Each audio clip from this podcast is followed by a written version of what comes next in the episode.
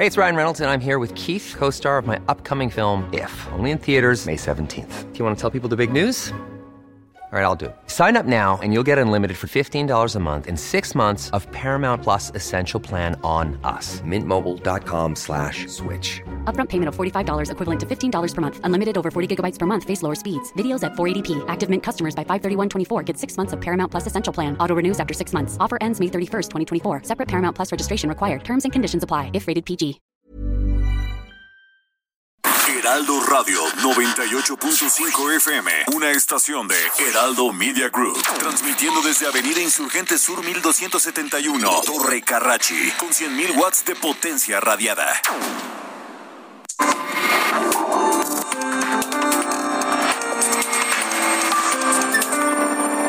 República H, con Alejandro Cacho. Muy buenas noches, bienvenidos a República H.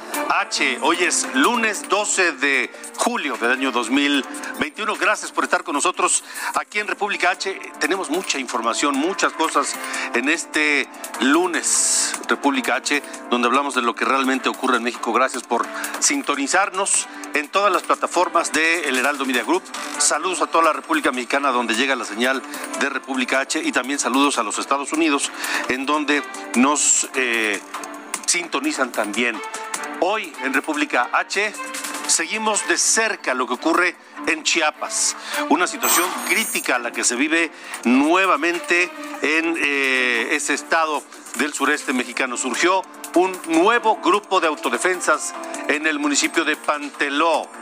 Le, daremos, le diremos quiénes son y cuál es su objetivo. Y ya son dos grupos diferentes, armados, civiles, encapuchados, en aquella zona de los altos de Chiapas.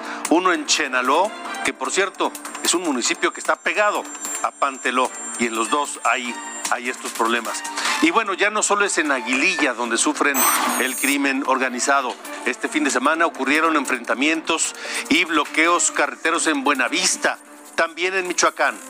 Vamos a contarle qué surgieron, por qué surgieron y quiénes están involucrados, pero la situación en Michoacán está fuera de control y la situación en Chiapas también, pero no solamente tienen ese común denominador Chiapas y Michoacán, tienen otro, que sus gobiernos estatales simple y sencillamente pues parece que no existen. No se han pronunciado ni Rutilio Escandón por Chiapas, de lo que ocurre con los grupos armados allá en la zona de los Altos, y tampoco Silvano Aureoles por lo que ocurre en la zona de Michoacán, en Aguililla o en Buenavista, en toda aquella zona. Platicaremos con Mauricio Curi, el gobernador electo de Querétaro. ¿A qué acuerdos llegó en su reciente reunión con el presidente de la República? ¿Qué planea, qué tiene en su agenda en los primeros días de gobierno el próximo gobernador de Querétaro? Estaremos hablando de eso y de más cosas con Mauricio Curi. Y por supuesto también hoy aquí en República H con nosotros Sofía García. ¿Cómo estás, Sofía? ¿Cómo estás, Alejandro? Me da mucho gusto saludarte a ti, a quienes nos ven y a quienes nos escuchan a través del Heraldo Radio. Hoy te voy a platicar de un tema que están destapando de nuevo, que quieren revivir allá en el Senado, supuestamente a favor de las y los usuarios de los bancos. Pero bueno, te contaré, Alejandro, más adelante de lo que se trata. De acuerdo, gracias, Sofía. Más adelante volvemos contigo. Vamos por lo pronto a Tamaulipas. En Tamaulipas iniciaron operativos de seguridad en cumplimiento de los acuerdos que se establecieron el pasado 2 de julio entre autoridades de Nuevo León y de Tamaulipas, junto con familiares de los desaparecidos de esta carretera que parece pues el Triángulo de las Bermudas, esta carretera que va de Monterrey a Nuevo Laredo, una carretera muy transitada por gente de ambos lados de la frontera y mucha gente de Nuevo León, de Monterrey que va hacia los Estados Unidos, que va hacia la frontera y que utiliza esta carretera. Bueno, pues eh, se establecieron algunos acuerdos, entre ellos el más importante, el de operativos conjuntos para dar tranquilidad a los eh, usuarios de esa carretera y por supuesto para tratar de dar con los eh, desaparecidos. Está con nosotros esta noche Jorge Antiveros, el secretario con nosotros, perdóneme, me, me pusieron mal el dato, Luis Alberto Rodríguez, el vocero de seguridad de Tamaulipas, que nos tiene pues un informe de cómo van estos operativos. Luis Alberto, gracias y buena noche. Buenas noches, Alejandro, muy buenas noches, Sofía, muy, muy buenas noches, auditorio. Y bueno, efectivamente, como parte de los acuerdos que se llevaron a cabo con colectivos eh, de familiares de personas que han sido denunciadas como desaparecidas, al igual que la Fiscalía General de Justicia de Nuevo León y de Tamaulipas, se han llevado a cabo eh, acciones en dos vertientes. Una tiene que ver con llevar a cabo acciones de búsqueda en sitios en donde probablemente pudieran estar eh, hubieran estado sus familiares por un lado y por otro es reforzar la seguridad. En esta en este reforzamiento de la seguridad estarían tanto eh, Policía del Estado de Tamaulipas en nuestro territorio, Fuerza Civil en Nuevo León, Guardia Nacional Ejército Mexicano. Esto es precisamente para, para eh, resguardar a las personas que transitan por esta carretera. Hay un dato que es muy importante también para dimensionar lo relevante de esta carretera. Eh, por ese, por ese, por esos tramos circulan alrededor de 14 mil vehículos transportes, tan, solo transporte diarios. ¿Por qué? Porque Nuevo finalmente es el puerto más importante fronterizo para la, en la relación comercial México-Estados Unidos. Estamos hablando de una cantidad impresionante de movimiento que hay ahí.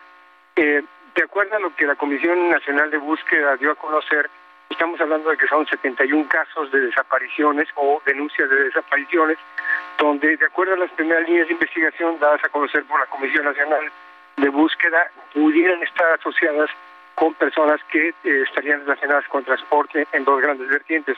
Uno, transporte de carga y por otro lado transporte de personas. Estos probablemente podrían ser migrantes. Entonces, eh, hay un avance muy importante en esas dos vertientes. Una, reforzamiento de la seguridad y otra, las indagatorias para establecer por qué razón desaparecieron algunas de estas personas, 71, 71 denuncias que hay. Y bueno, también ha habido ya eh, 18 personas en el caso de Tamaulipas que aparecieron por su propio pie, pero que no quisieron hacer denuncia alguna. Pues bueno, tendrá sus razones por las que no la quisieron hacer. Ajá. Eh, 18, bueno, ya es, ya es un avance.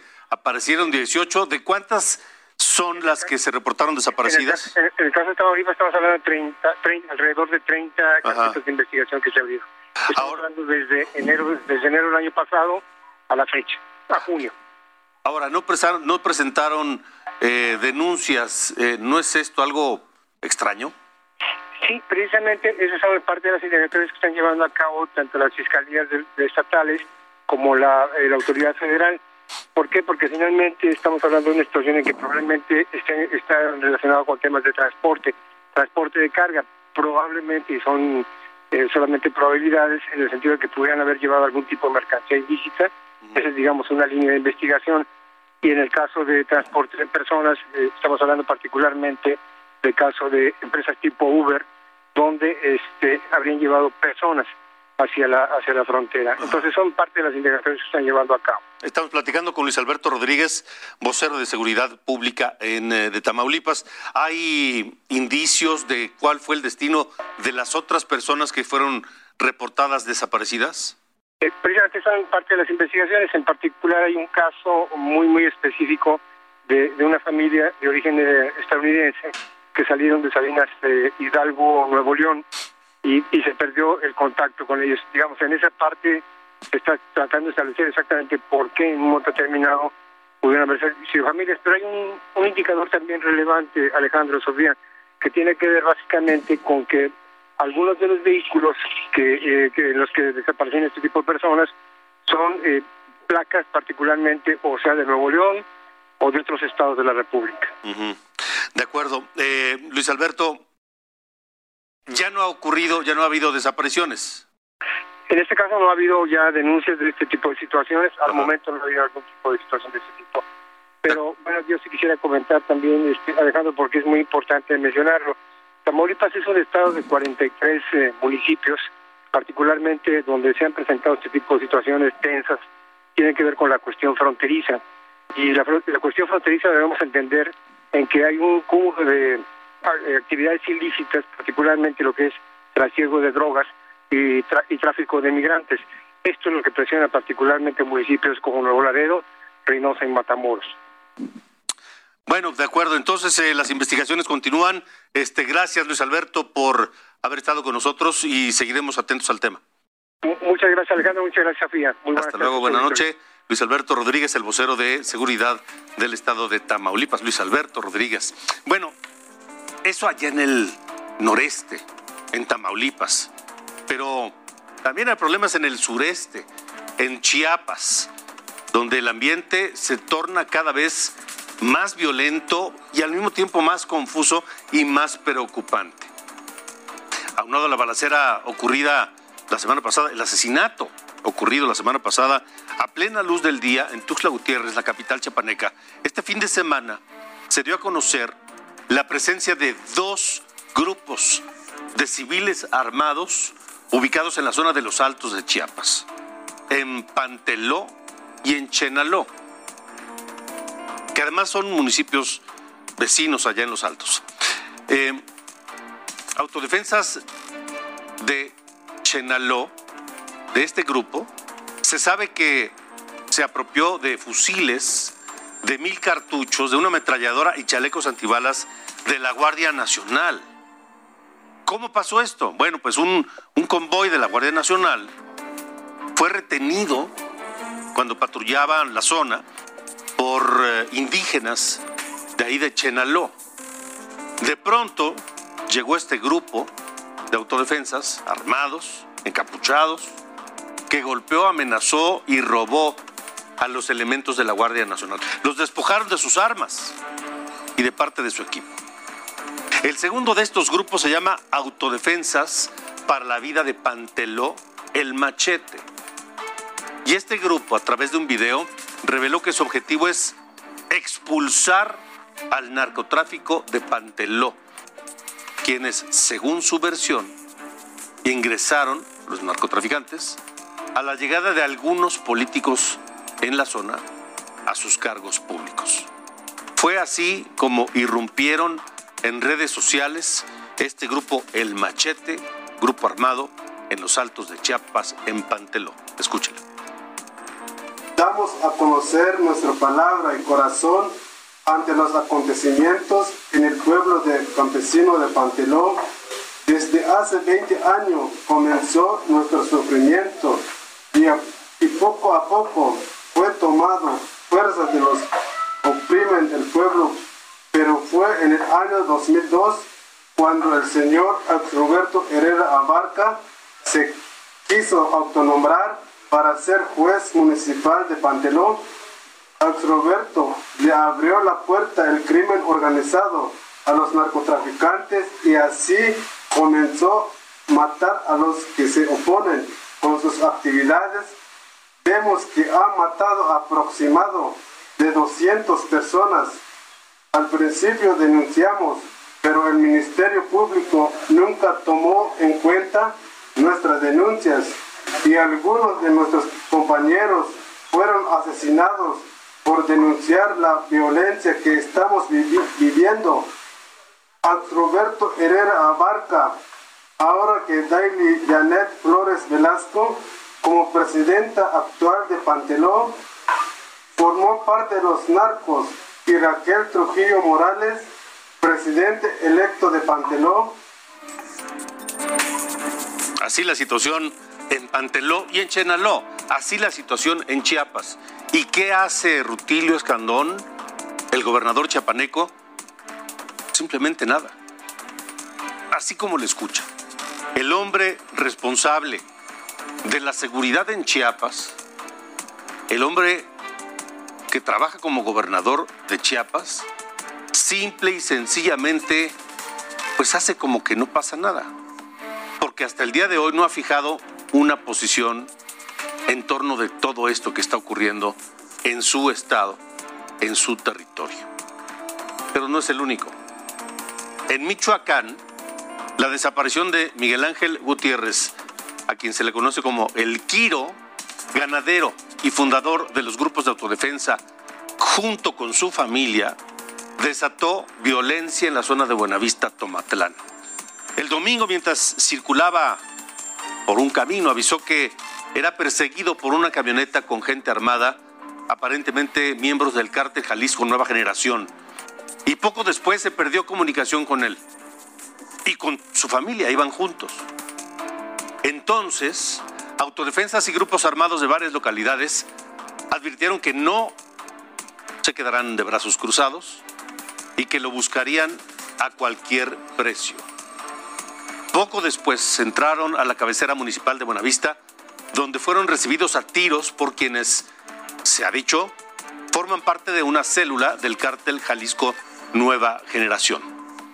También se realizaron bloqueos, esto despertó mucha inconformidad, bloqueos en la carretera Patzingán-Buenavista. Hubo la quema de varios vehículos, alrededor de media docena de vehículos en la localidad de Gabriel Zamora. Se cerró el paso de la carretera Uruapan-Lombardía. En ambos casos hubo destrucción de la propia carretera para evitar la llegada de grupos armados adversarios o de las fuerzas de seguridad.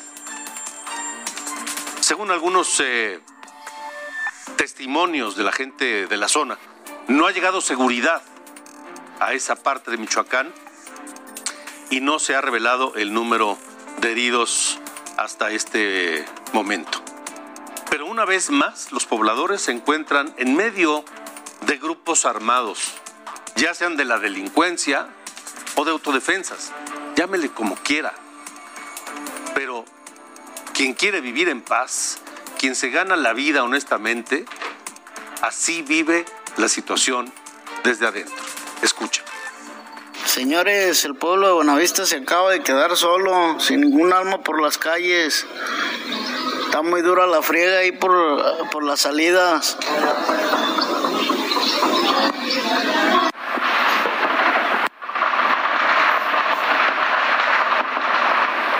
Las detonaciones de arma de fuego, ráfagas de disparos.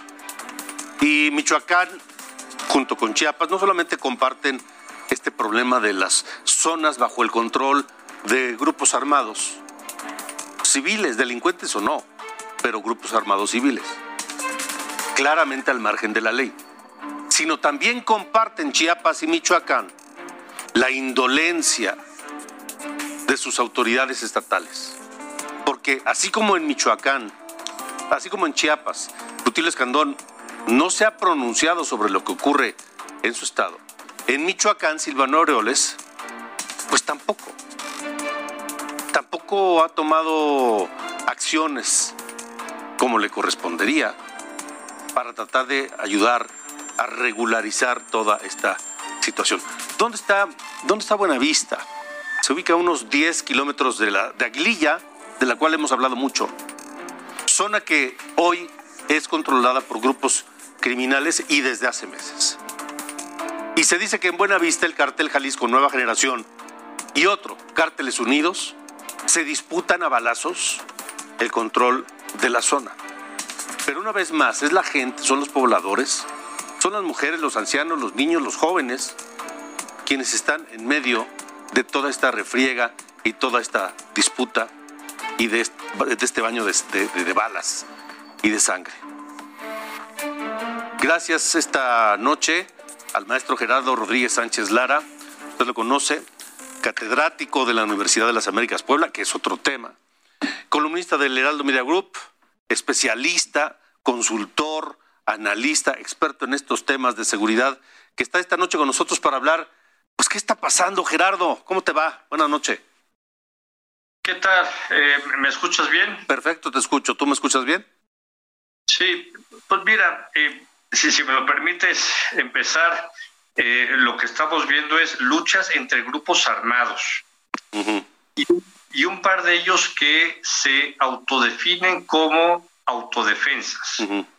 Hay que tener mucho cuidado con esto. La información que yo tengo, Alejandro, es que en el caso de Chiapas, como sucedió hace cinco años en, Michoacán, estos grupos supuestamente de autodefensas están vinculados con la delincuencia organizada y así van a ser tratados por las fuerzas de seguridad federales.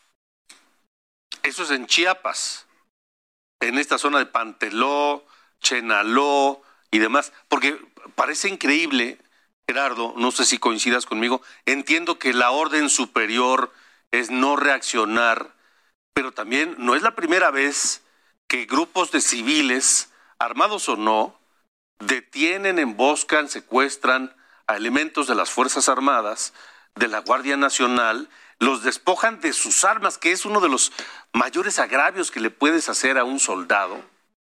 Eh, los, los humillan, los golpean. Me parece una señal gravísima, Gerardo, y sobre todo que no es la primera vez que pasa. Tienes eh, completamente la razón. El presidente de la República le ha dado la instrucción, no solamente a la Guardia Nacional, sino a las Fuerzas Armadas, que son las que están actualmente en Chiapas, en esa región, que no pueden confrontarse a ningún hecho de violencia eh, de cualquier bando eh, en esta materia. Entonces, tu auditorio tiene que saber, como bien lo dijiste, que no hay mayor afrenta para un soldado de cualquier ejército del mundo que perder su arma de fuego, porque eso es perder la batalla en el campo de confrontación. Y estos criminales en la frontera sur de México, Alejandro, son traficantes de armas, de drogas y de personas, y también de combustibles, entre Guatemala y México principalmente.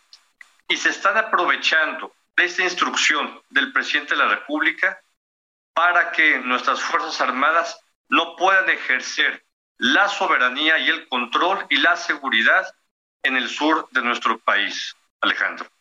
Ahora, Gerardo, estamos platicando con el maestro Gerardo Rodríguez Sánchez Lara, experto en, estos temas. Eh, el riesgo es enorme.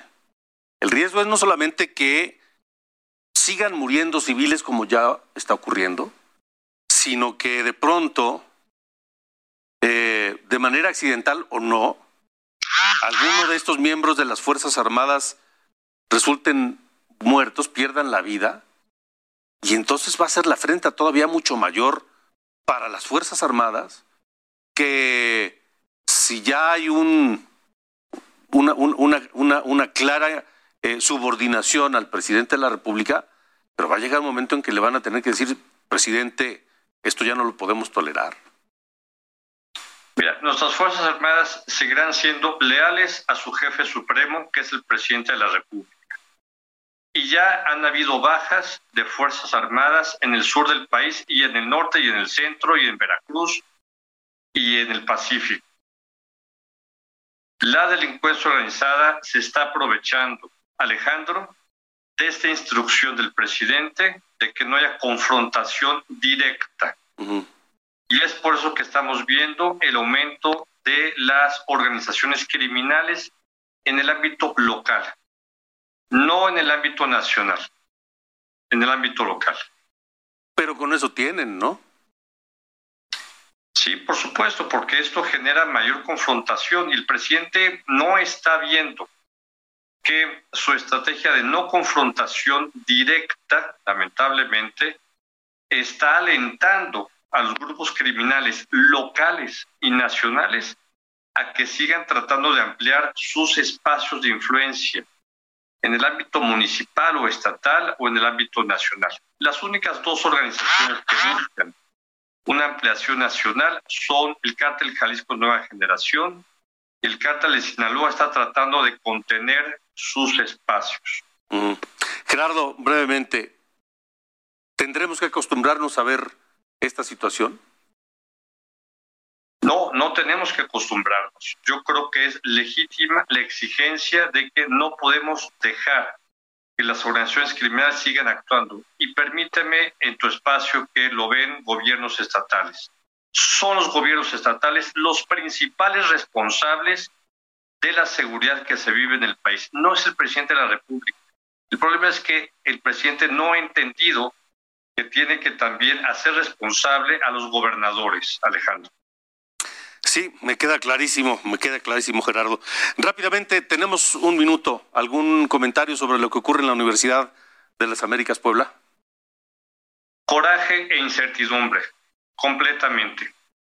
Eh, un problema que compete al ámbito de la familia Jenkins, nos está llevando a un ámbito de incertidumbre a profesores, estudiantes y cuerpos administrativos.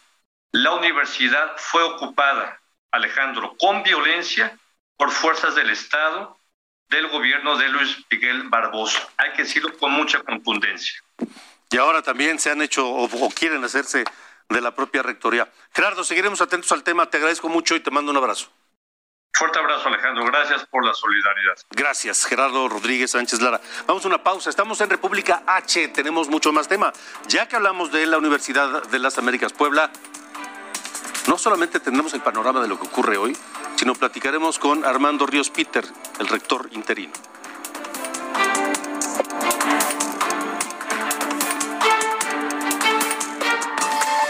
Continuamos. República H, con Alejandro Cacho. Heraldo Radio, la HCL se comparte, se ve y ahora también se escucha.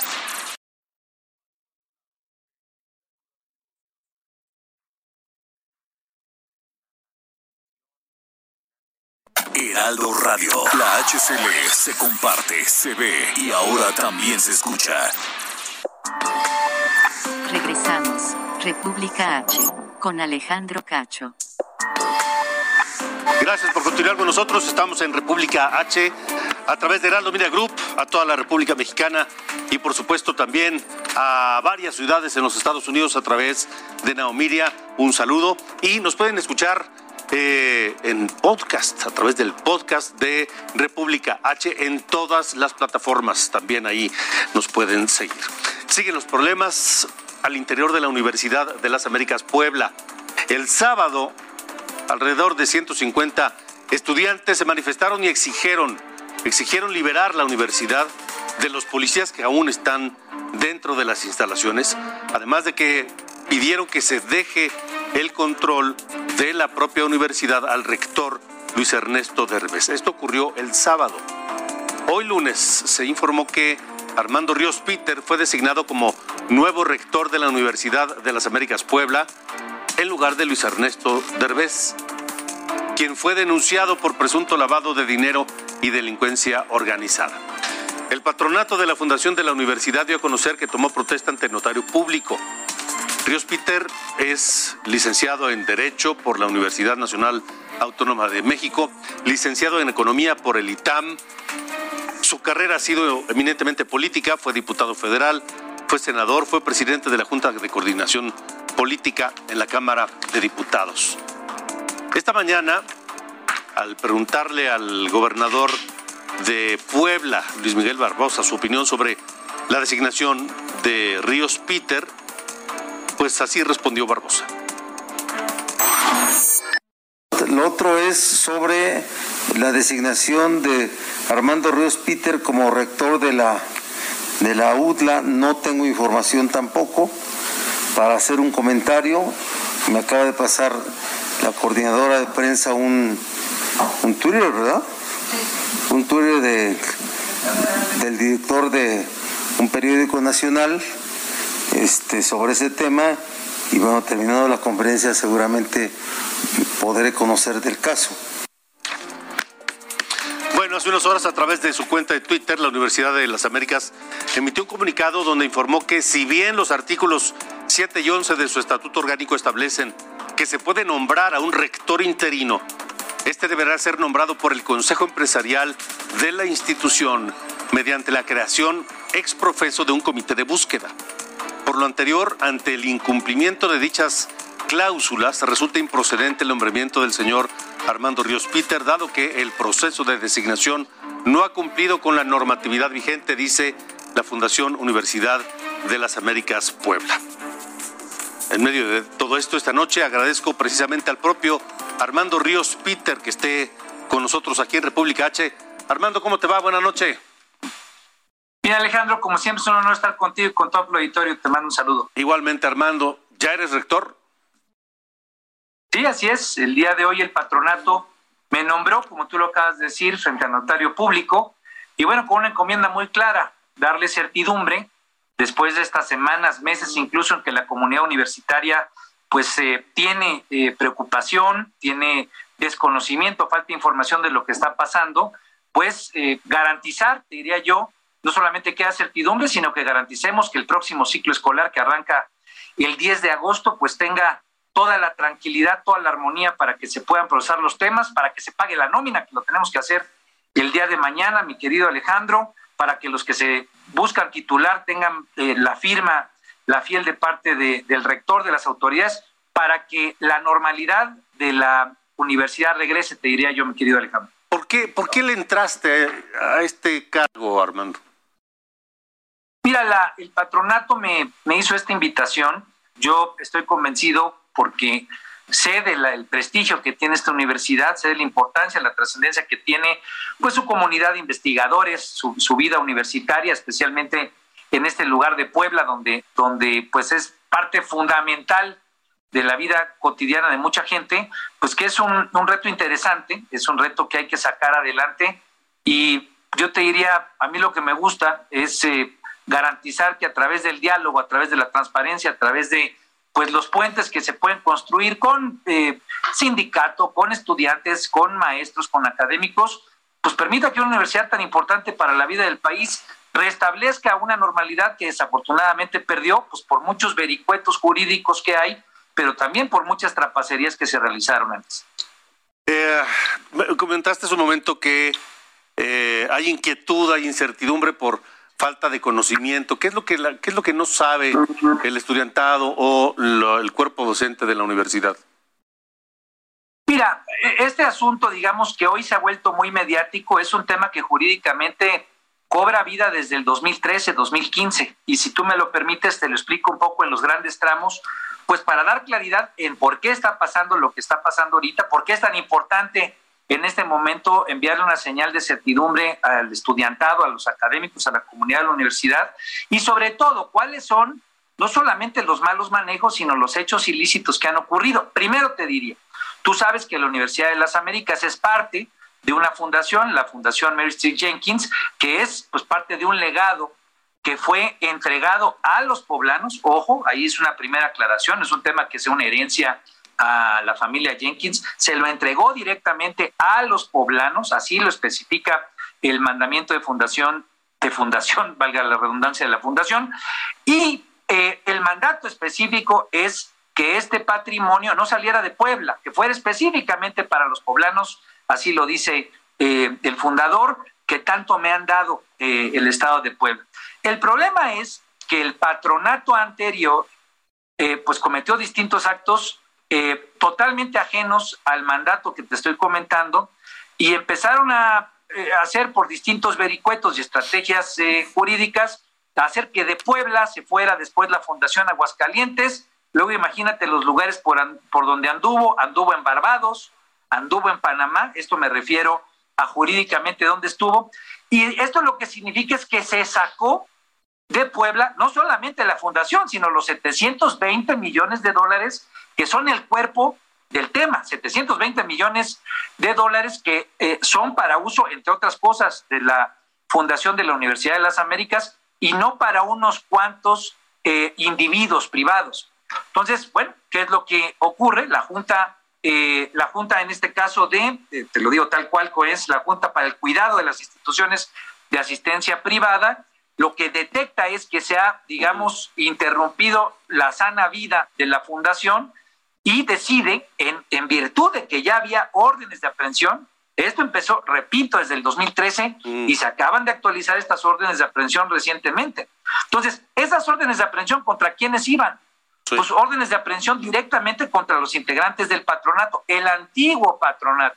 ¿Qué hicieron? Lo digo, perdón, con toda la coloquialidad del mundo, para que el auditorio lo, lo, vea y lo pueda expresar, mi querido Alejandro, pues se robaron la lana que no era de ellos. Entonces, ¿cuál es el punto? El patronato antiguo es desaparecido en virtud de que tiene órdenes de aprehensión. La Junta designa un nuevo patronato que es el que me, eh, me nombró a mí. ¿Por qué me nombró a mí? Bueno, pues cuando el patronato entra, me refiero al nuevo, empiezan una serie de auditorías y el primer día, no el segundo, no el tercero, el primer día identifican que existían triangulaciones de recursos hacia distintas empresas en los cuales estaban involucrados quienes. Estaba involucrado Virgilio Rincón, que era abogado, el abogado que ideó todo este turismo, digamos, jurídico de la fundación que anduvo por Barbados y por Panamá, uno de sus socios, quien es pues, el antiguo rector, el antiguo rector es eh, eh, Ernesto Derbez, ¿no? Y en esa condición, ¿qué se encuadra? Se encuadra un tema que es delicado. Y yo no voy a estar hablando mucho de esto, pero creo que en este momento es bien importante subrayarlo frente a tu auditorio. ¿Qué se encuadra? Se, encuadra el ilícito de delincuencia organizada, de desvío de recursos y de lavado de dinero. Eso me parece que es importante ponerlo en contexto porque todo lo que jurídicamente ha ocurrido pues tiene que ver con una serie de actos ilícitos que cometió primero el patronato y que el patronato nuevo después detectó incluso en la figura del anterior rector. Armando, eh, ¿ya hablaste con el gobernador Barbosa? No, no lo he hecho, no lo he hecho. De hecho, he estado atendiendo como debe de ser. Eh, sin duda alguna, en una universidad lo más importante ante todo es la autonomía universitaria. He sido universitario, tú diste algunas partes de mi currículum. Pues primero lo que hay que atender es lo que acabo de revisar ahorita, cómo vamos a pagar la nómina mañana, que es, no nos habían dado información y no nos habían dado, digo, no nos habían dado porque al patronato no se le habían dado, yo ya asumo pues esta vocería, eh, no le habían dado en estas últimas semanas, mi querido Alejandro, la información de dónde hay que eh, depositar el dinero para la nómina. Mm. En las declaraciones decían que estaban congeladas las cuentas, no, no estaban congeladas no estaban dando ellos, las anteriores autoridades, la anterior rectoría, no estaban dando la información. Entonces, ¿qué es lo que estamos haciendo? Hoy los bancos ya nos han posibilitado tener los tokens, nos pasamos prácticamente una semana y media, si no es que dos, en tener esa información. Voy terminando en este momento una reunión con la gente de recursos humanos, quien se ha comprometido a entregarnos la información, no la teníamos. Pues, ¿Qué tenemos que hacer? Que la vida de la universidad, mi querido Alejandro, pues eh, ocurra de manera cotidiana, armónica, eh, y que tengamos el próximo 10 de agosto pues un seguimiento a las clases como lo quiere la comunidad eh, universitaria. Y te diría algo que es importante por cómo eh, comentabas tú al inicio de la nota. La primera orden que yo he dado es que salga de manera contundente e inmediata todo el personal armado que por virtud de mandato judicial entró a la universidad. Es importante. Esa, esas personas armadas han sido, bueno, serán retiradas obviamente, es lo que estoy instruyendo, pues porque lo que queremos es que la comunidad universitaria, que la UDLA viva de manera armónica como lo ha hecho siempre. Pues mañana ya no habrá gente armada dentro de la universidad. Pues la instrucción que estoy dando y así como le daré seguimiento de manera contundente, me parece que es indispensable para mandar una buena señal. De acuerdo, Armando, seguiremos hablando si nos lo permites. Siempre es un honor y sabes que con mucho cariño. Te mando un abrazo, mi querido Alejandro, a ti y a todo. Un abrazo también el rector de la Universidad de las Américas Puebla, Armando Ríos Peter, que por otro lado, este, pues dicen que no está reconocido. En fin, vamos a ver en qué queda este asunto. El gobernador electo de Querétaro, Mauricio Curi, estuvo hace unos días con el presidente de la República. Hablamos con él.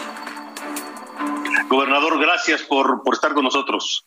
Mi estimado Alejandro, muchas gracias a ti, a tu amplísimo auditorio. Tú ya sabes que aquí los queretanos te queremos y te queremos bien. Igualmente, es recíproco.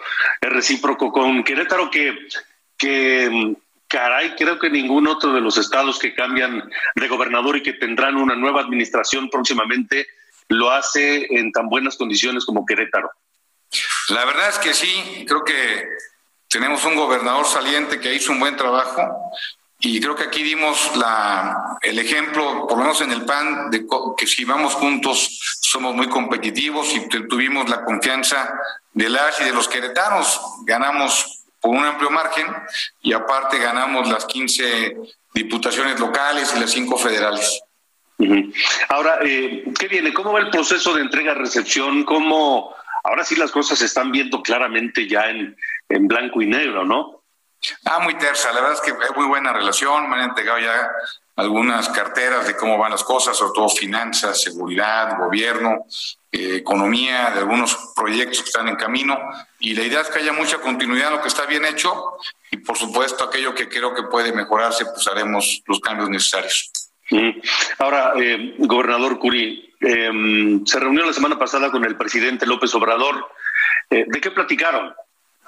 Pues mira, para mí, bueno, fue una experiencia. Yo llevo poco tiempo en el servicio público. Lo que más platicamos fue el tema de gobierno, fue el tema de seguridad, que para mí es muy me va a ocupar mucho en los próximos años, el tema de reactivación económica y de ayuda social, y por supuesto decirle al presidente que yo fui, yo voy en el ánimo de, de sumar, de poder construir, y la verdad, Alex, vi un presidente encantador. O sea, lo que me encontré fue un presidente encantador, un presidente con toda la disposición de hacer bien las cosas, de apuntarnos. Al fin y al cabo, los dos queremos lo mismo, que le vaya bien a Querétaro, que le vaya bien a México. Y, sinceramente me fui pues feliz, fue una experiencia para mí inolvidable. Ahora, em, ¿en qué acordaron trabajar juntos? ¿Qué viene como primer paso en esta relación ya, ya, ya entre el... presidente me, dijo que, los, que entrando yo como gobernador ya en funciones, vendría a Querétaro para empezar a hacer algunas reuniones de seguridad y me, me dijo, por ejemplo, no sé qué estés haciendo en seguridad, pero síganlo haciendo. Querétaro no me da un problema en seguridad, síganlo haciendo. Y mi compromiso fue, claro que sí, que tengo todas las ganas de hacerlo, pero que también ocupamos a la federación, que ocupo mucho la reactivación económica, que fue parte de los compromisos que hice como candidato, y que yo ya al llegar a la, a la digamos, como candidato electo, ya me quitaba yo la camisa de cualquier partido político y que me ponía la camisa de Querétaro y de mexicano. ¿Y eso cómo lo tomó el presidente? Muy bien, que la verdad la plática fue muy amena, fue una plática muy a gusto, me hizo favor. Tuvimos cerca de una hora platicando, me hizo favor de llevarme pues, a, varios salones ahí de, de, Palacio Nacional y nos tomamos la foto y la verdad, francamente, fue una experiencia padre porque nunca me imaginé esta apertura por parte del presidente. ¿Por qué es encantador? ¿Por qué fue o se mostró así el presidente López Obrador? Porque muy dispuesto, muy a gusto, platicamos mucho. Yo le comenté que era que había yo sido agente de ventas, que iba yo mucho a Tabasco. Él me comentó lo mismo, que él venía también, su padre había sido, su, abuelo había sido comerciante, su mamá también, y que le platiqué cuando me fue mal en los negocios y que después me fue muy bien y me platicó lo mismo, dijo que también su familia tuvo muchos problemas eh, de, digamos, de, eh, de, problemas económicos por cuestiones de, los negocios y creo que esa parte hicimos un buen clic y, la verdad es que yo lo sentí una persona que fue encantadora durante esa hora que estuve con él.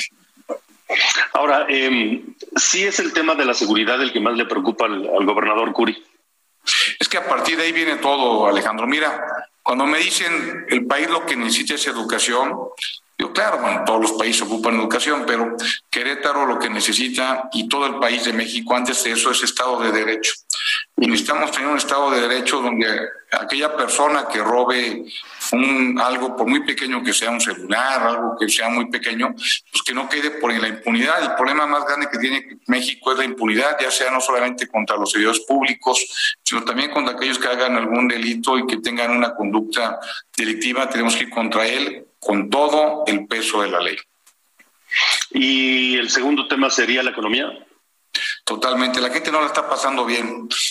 Aquellos, aquellos que empresarios que se quedaron sin ventas casi un año, pues no la van a recuperar nunca. Tenemos que ver la forma de cómo le hacemos para que les vuelva a ir bien. Y Querétaro, y lo comentamos con el presidente, tiene todo para que le vaya bien. Un tratado de libre comercio, que nos ayuda mucho a ser más competitivos, queretanos que tienen una alta calidad de mano de obra, la parte logística de Querétaro, y creo que de verdad tenemos todo para que Querétaro sea esa referencia, no nacional, sino mundial de emprendimiento. Aquí en República H hemos dado seguimiento a distintos indicadores de los gobiernos que tuvieron elección o de los estados que tuvieron elección el pasado 6 de junio. Y uno de los que me llamó la atención en el caso de Querétaro fue el de rezago social, que no está entre los de mayor rezago social, pero tampoco está entre los de menor rezago social. Está en tabla media y eso me sorprendió. La explicación es que, corríjame, gobernador, que no todo Querétaro es la ciudad de Querétaro o su área conurbada. Hay que decirlo, que en Querétaro, y lo dije en campaña y se lo dije al presidente, hay muchos Querétaros y aunque todos tenemos el mismo cielo, no todos tenemos el mismo horizonte. Y, yo mi compromiso en estos seis años es eliminar la, eh, la pobreza extrema. Hay 41 mil personas en pobreza extrema en el Estado y no podemos estar tranquilos hasta no terminar con esa pobreza extrema. Y de verdad, la única forma que veo de a de veras terminar con la pobreza es la empresa. No veo otra forma de hacerlo. Por supuesto, lo vamos a hacer apoyando a estos grupos vulnerables pues, con alimentación, con educación, con empleo, con conectividad. Y, sin embargo tenemos que buscarlo hacerlo de ya. Yo cuando fui presidente municipal, yo goberné el municipio de los más prósperos a nivel nacional y cuando fui a ver las comunidades, dije, híjole, si es del más próspero de Querétaro y de los más prósperos a nivel nacional, creo que me, me ganaba solamente San Pedro Garza, alguno de ellos, o San Nicolás. La verdad es que Querétaro, ¿cómo estarán los demás? Decía yo. Entonces, Querétaro tenemos mucho que hacer y esto se tiene que hacer a base de una... El gobierno solo no puede, tenemos que hacernos junto con los empresarios, la academia y, por supuesto, la sociedad civil organizada. ¿Cuáles van a ser los primeros pasos de, de su gobierno en ese sentido? Cero impunidad, buscar la forma de poder aportar, apoyarlos con, con ingresos y préstamos para poder hacer tu negocio. Tenemos en Querétaro un, un impuesto sobre nómina, que lo que tenemos que hacer con él es que parte de este impuesto sobre nómina vaya para poder apoyar a los microempresarios y que cada vez haya más empresarios. Lo he dicho una y otra vez, México no necesita un millón de empleos al año, México necesita un millón de emprendedores al año. Vaya, qué forma diferente de verlo, ¿no? Es que hay que apoyar a aquellos que crean empleo. Los empleos no lo creamos los gobiernos, damos si acaso las condiciones, pero los que se la juegan, los que se rifan, los que... Mira, de verdad, Alejandro, hacer que un negocio sea negocio cuesta sangre, sudor y lágrimas. Y muchas veces cuando te va mal y abres un negocio con toda la ilusión y te va mal, los gobiernos tienen que ser facilitadores, no tienen que ser los contrarios, porque al fin y al cabo los gobiernos son los socios comerciales de, lo, de las empresas y tenemos que ayudar para que les vaya bien, porque se trata que les vaya bien y se trata que cada vez haya más ricos, no más pobres. Muy bien, pues eh, gobernador Mauricio Curi, gracias por haber estado aquí en República H. Eh, la invitación está abierta para vernos en el estudio y, desmenuzar literalmente los datos en torno de Querétaro, de su actualidad y de sus retos hacia el futuro. Encantado, Alejandro. Yo voy una vez a la semana a México. O sea, cuando me invites, con todo gusto voy. Y si no me invitas, de puro coraje no voy. la próxima la coordinamos para que sea acá. Encantado, Alejandro. Fuerte abrazo y ya sabes que aquí se, te estima bien, Alejandro. Muchas Igualmente, gracias, gobernador. Esto es República H. Bueno, vamos a cambiar un poco de tema y es eh, tiene mucho que ver con los usuarios y las usuarias de los bancos. Y es que revivieron esta posibilidad de regular las altas comisiones que cobran algunos de ellos cuando, por ejemplo, acudes al cajero y que no es el tu banco, bueno, te cobran una cantidad impresionante, imagínese. Y por ello, eh, bueno, pues en esta ocasión parece que el Senado no quitará el dedo del renglón, como alguna vez lo quiso hacer Ricardo Monreal, para que los bancos eviten prácticas de abuso contra los usuarios por el uso excesivo de las comisiones. Hablamos con Alejandro Armenta, quien es el presidente de la Comisión de Hacienda allá en el Senado, y nos dice de esta, este llamado que hacen a la COFESE, que es la Comisión Federal de Competencia Económica, así también como al Banco de México y a la Comisión Nacional Bancaria. Escuchemos.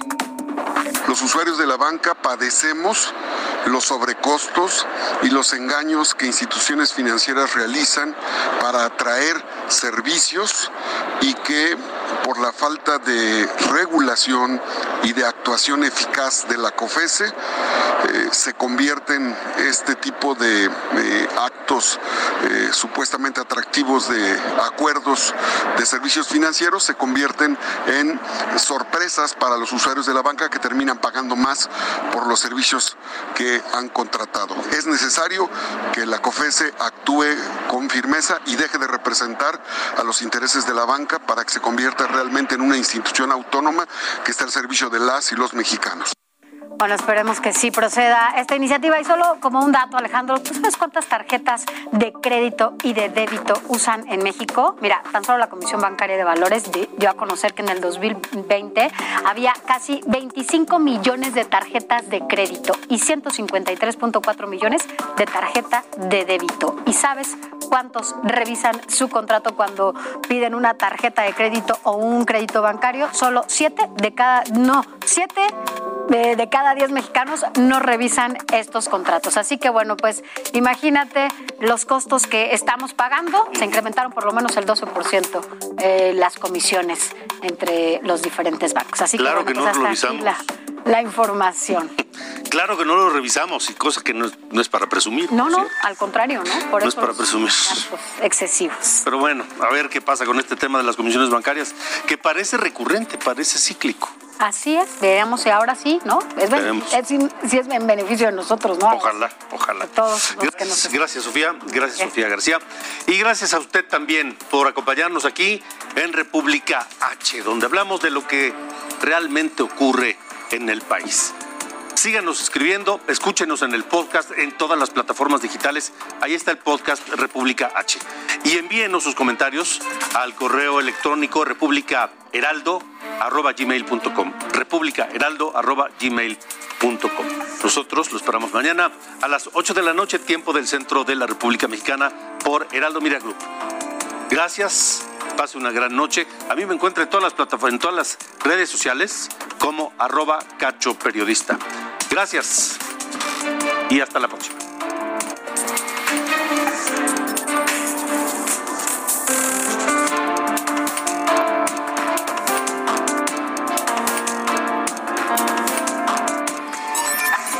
Esto fue República H con Alejandro Cacho. Heraldo Radio. La HCL se comparte, se ve y ahora también se escucha. Ever catch yourself eating the same flavorless dinner three days in a row? Dreaming of something better? Well, HelloFresh is your guilt-free dream come true, baby. It's me, Kiki Palmer. Let's wake up those taste buds with hot, juicy pecan-crusted chicken or garlic butter shrimp scampi. Mm. Hello Fresh. Stop dreaming of all the delicious possibilities and dig in at HelloFresh.com. Let's get this dinner party started.